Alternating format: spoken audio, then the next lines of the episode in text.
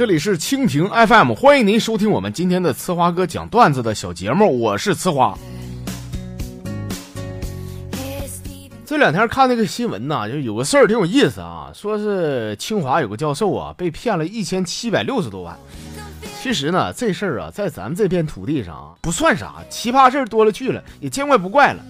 但是大家伙有没有注意到啊？但凡有这样的消息出来呢，最精辟的不是这个事件，而是下面网友的评论。这条新闻呢，就有五个非常经典的评论。有网友这么说：说啥？清华教授被骗一千多万？当老师这么有钱吗？还有的说：说什么玩意儿？这清华老师也能被骗呢？还有的网友说：说这么傻的老师，怎么也能在清华教书呢？还有说的，这么傻的人怎么也能赚这么多钱？更绝的是，说那骗子是北大毕业的，这是。是我就是来看评论的嘛。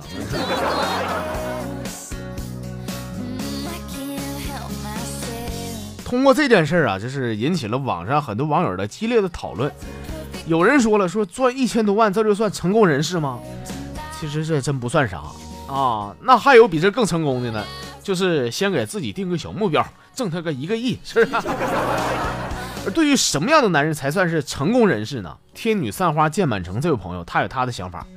他说：“哥呀，什么是成功的男人啊？我告诉你，三岁不尿裤子，五岁能自个儿吃饭，十八岁能自个儿开车，二十岁有了女朋友，三十岁有钱，四十岁有钱，五十岁。”还有钱，六十岁还有女朋友，七十岁还能自己开车，八十岁还能自己吃饭，九十岁还能不尿裤子，一百岁还没有挂在墙上，三百岁还在墙上挂着。那花哥。这个就是所谓的成功人士啊！还有还有啊！如果说八百岁尸体没有腐烂，一千两百岁尸体发青，两千四百岁自己能睁眼睛，三千六百岁能直立行走，四千八百岁能活蹦乱跳的，那么恭喜他，他成为了一个成功的完美的僵尸。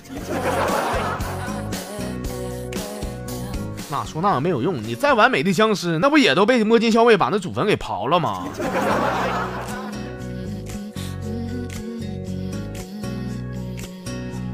刘拓发来小段子了，说其实啊，本人姓周，我媳妇姓李啊。前一阵我是升级当爹了，我媳妇呢给我生了个一对双。本来这是好事啊，但是我那个可恶的老丈人啊，竟然给我提出了三个非常过分的要求。第一个要求是给孩子取名，一个姓周，一个姓李。你说这玩意儿整的好像跟离过婚似的，是吧？第二个要求是名字取的要有纪念意义。第三个要求是俩人名字要同一个意思。我心想，行，算你狠啊！那天我就去他家，我就跟他说：“我说爸呀，孩子名取好了，一个叫周末，一个叫礼拜天。”我老丈人抽了口烟，然后默默的呢，打开了一瓶茅台。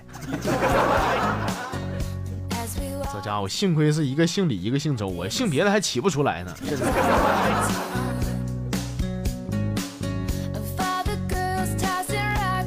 这朋友是我姓杜，不姓杜斯。说上班的时候。我被我们老板一顿骂，一顿损呐！你说我这么大个人，当所有同事面前被一顿损，我心里边特别不爽啊！下班以后，我让我女朋友陪我逛街。逛街的时候，我就跟她说：“我说亲爱的，你你夸夸我呗，你至少说出我十个优点，行不行？”说我女朋友当时脸就沉下来了啊！说怎么的？想吵架直说，干啥这么难为我？你确实有点难为人了啊，十个优点你让人怎么编呢？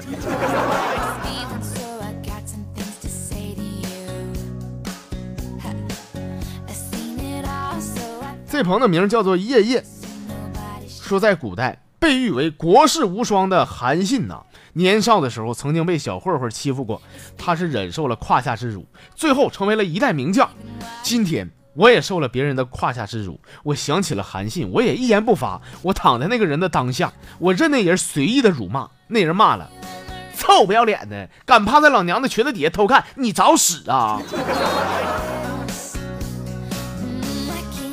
这好像不是一回事吧？当年韩信钻别人胯下，那不是个老爷们吗？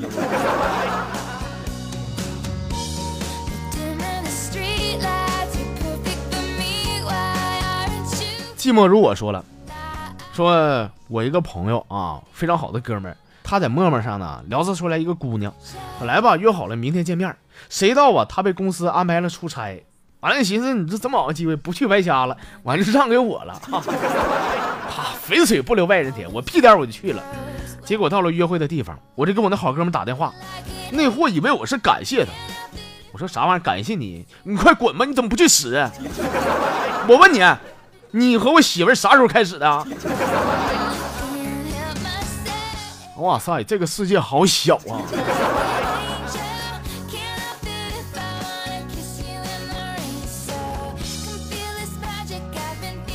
这朋友的名就一个英文字母，叫做 K 啊。说那天中午啊，我是跑肚拉稀，我着急忙慌的撩厕所去了啊，结果厕所有人啊！哎呀妈，我在外边憋了十分钟啊，那人瞪眼不出来，我也忍不了了啊，我咣咣敲门，我里边哥们儿，你快点呗，这么半天了，你说也该吃饱了你啊！哎，我一说这话啊，还真管用，门开了。结果呢，俺们老板从里边走了出来，笑呵呵的跟我说说 着急啊，着急去吧，赶紧去吃吧啊。看你这么着急，我给你留的挺多热乎的，别不够吃啊！不行，兄弟，那啥，明天跟我一块搬砖去吧啊！我估计那单位你也待不下去了。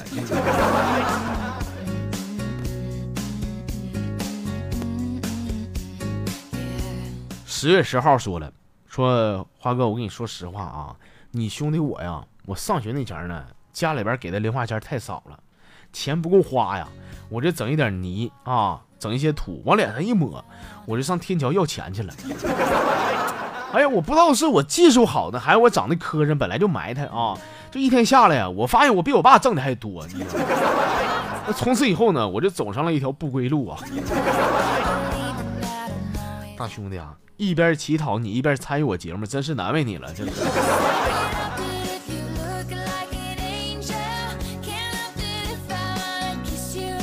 扯淡要正经说了。说俺家邻居啊，一个六岁的小孩啊，这小崽子我跟你说贼菜脸，说你一不留神啊，往门外放的一些东西啊，他马上给你霍霍了。说我那新买的车呀，也被那小孩划了好几回了。哎呀妈，真讨厌啊！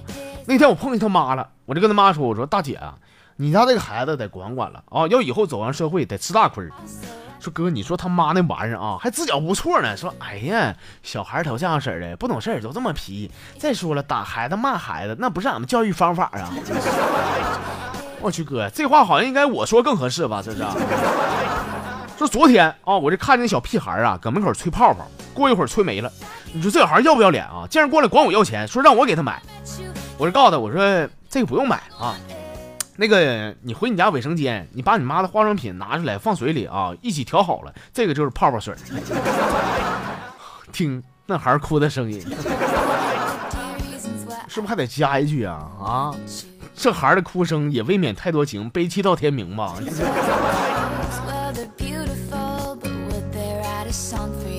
最后来看的啊，这是风平雨落，花自常开。我去，这么有诗意的小名字，咱节目里边很少出现呢。说前几天呢，在淘宝上，你说我发现个啥店儿？